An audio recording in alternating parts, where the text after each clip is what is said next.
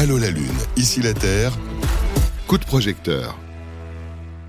Alors ce coup de projecteur, on va quitter un petit peu, on a beaucoup parlé de biodiversité qui est évidemment un, sujet majeur, mais parler plus d'énergie, de chauffage aussi avec vous, Nicolas Scarano, qui est directeur général d'Equivolt. Bonjour, rebonjour. Bonjour. Peut-être présenter Equivolt, ton start-up euh, issu du groupe Butagaz, c'est ça? Alors une start-up que euh, j'ai créée il y a deux ans. Mhm. Euh, on est associé avec le groupe Butagaz depuis maintenant presque un an et demi. Mhm. Notre spécialité, c'est la gestion répartie mhm. dans le milieu tertiaire. Donc on appellera tertiaire les immeubles de bureaux, les centres commerciaux, les parcs logistique. Mhm. Et notre ambition, c'est de mesurer la donnée de consommation de chaque utilisateur et de la facturer au plus juste.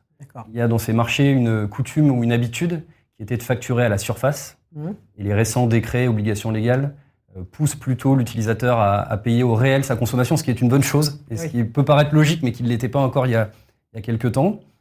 Euh, donc la vraie spécialité d'Equivol, c'est la gestion répartie de l'énergie. D'accord. Alors quand on parle, puisqu'on parlait du lien avec Butagaz, ce n'est pas que du gaz que vous gérez. Non, non, on est. ça. D'ailleurs, je, on, principalement, on gère l'électricité. C'est ça, voilà. C'est le modèle de chauffage du tertiaire. Mhm. Euh, les entrepôts sont chauffés au gaz, mais euh, les bâtiments de bureaux, les centres commerciaux sont plutôt chauffés grâce à l'électricité. Mhm. Donc la vraie spécialité d'Equivol, c'est plutôt l'électricité. C'est plutôt l'électricité. Alors justement, vous avez mis en place une solution, alors qui date pas d'hier, mais j'allais dire qui trouve un écho assez fort, parce qu'elle avait été lancée, c'est ça, en septembre 2021 pour un accompagnement personnalisé, c'est ça, une facturation euh, individuelle Exactement. Donc, euh, notre savoir-faire s'articule autour de, deux grandes compétences.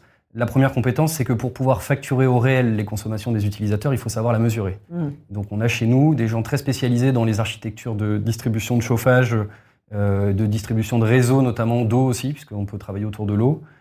qui sont capables d'aller instrumenter des sous-compteurs. Donc on hmm. installe nous-mêmes des sous-compteurs dans chaque étage du bâtiment. Et puis derrière, on est capable, grâce à des IoT, donc à une technologie, euh, on travaille avec une start-up française d'ailleurs, euh, on est capable de télérelever cette donnée, de l'envoyer vers nos systèmes de RP, de facturation, et vers des plateformes de suivi de consommation, mhm. ce qui permet ensuite à nos clients deux choses, de piloter leur consommation au quotidien, et puis s'ils le désirent, on peut les accompagner en leur proposant des actions de performance énergétique, en leur donnant quelques conseils sur l'utilisation de leur bureau. Donc on est vraiment au cœur de la sobriété énergétique.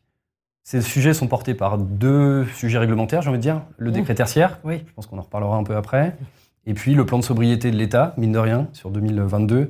qui a poussé ces sujets euh, encore plus forts, j'ai envie de dire, et qui aujourd'hui euh, fait qu'on connaît une accélération assez forte. Alors peut-être on peut y revenir hein, d'emblée, parce que c'est vrai que souvent ce sujet réglementaire, on en parle même, on parlait parfois aussi que l'État n'allait pas suffisamment vite et que les entreprises s'y mettaient, mais à l'inverse, la réglementation peut faire bouger les lignes, parfois un peu en grinçant des dents, mais quels sont les grands enjeux de ce décret tertiaire et qu'est-ce que ça Alors du coup, ça rejoint un peu la discussion de tout à l'heure, qui était de dire que... Euh, les entreprises peuvent aller plus vite que mmh. l'État. Euh, L'État a quand même ce, pouvoir réglementaire et législatif qui nous contraint et qui crée aussi euh, de nouvelles opportunités.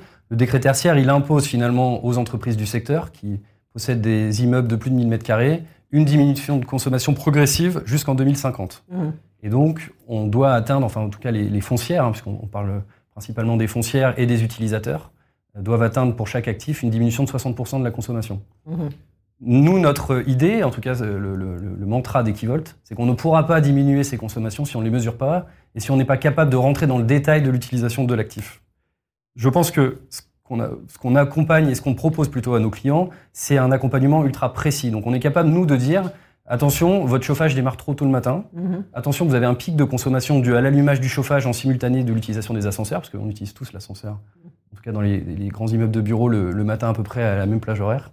Et donc on peut proposer du conseil très pointu qui permet de faire des vraies économies d'énergie et de répondre à ce décret tertiaire. Et alors justement, puisque ça a été lancé, on va dire, il y a à peu près euh, un an et demi, vous avez déjà un premier, premier recul, on va dire, sur, sur cette offre que vous proposez? Alors, il y, a, deux, il y a deux aspects intéressants. Déjà, on, se rend compte que, comme pour la consommation des particuliers, la consommation des acteurs du tertiaire recule. Donc, mhm. c'est plutôt une bonne chose.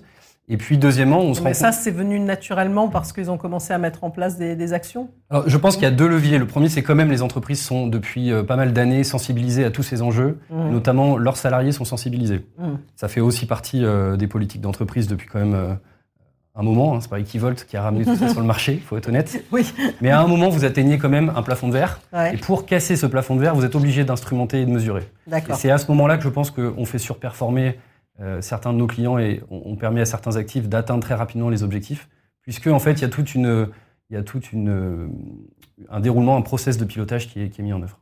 Et alors le contexte actuel aussi, parce qu'on sait bien à quel point la facture euh, hein, d'énergie des uns et des autres a beaucoup augmenté. Bon là, un, un prolongement du, du, bouclier tarifaire, donc il peut peut-être euh, alléger, euh, alléger certains, mais comment vous les voyez ces, ces perspectives? Alors oui, effectivement, il ne faut pas être non plus totalement naïf, mais en tout cas, mm. il ne faut pas croire que tout n'est que comportemental. Hein. On a aujourd'hui une pression financière, une pression économique sur les mm. acteurs du tertiaire qui est importante due à l'augmentation des, des, coûts de l'énergie.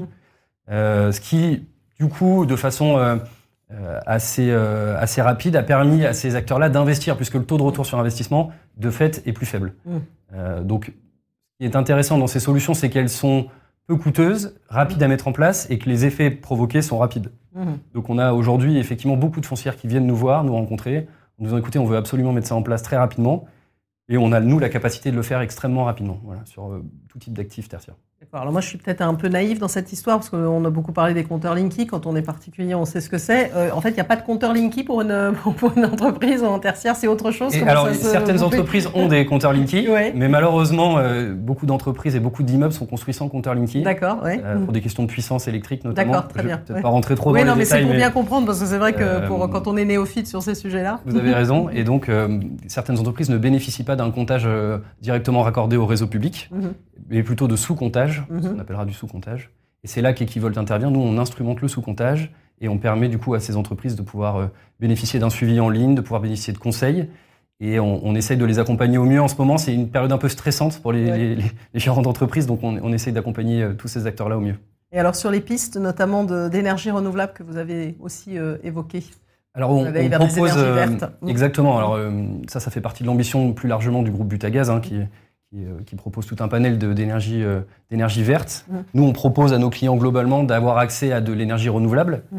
Euh, et plus précisément, on essaye de travailler aussi à leur préciser la provenance de cette production. Mmh. ça, c'est un des grands enjeux de demain. C'est que pendant longtemps, je pense qu'on a poussé des sujets d'énergie verte de façon un peu greenwashing, si je peux me permettre. Alors, il y a eu des, il y a les garanties d'origine. Exactement, avec des sujets de garantie d'origine qui étaient plus ou moins flous. Aujourd'hui, beaucoup d'acteurs aussi poussent le fait de savoir exactement d'où provient le sourcing c'est un des grands enjeux.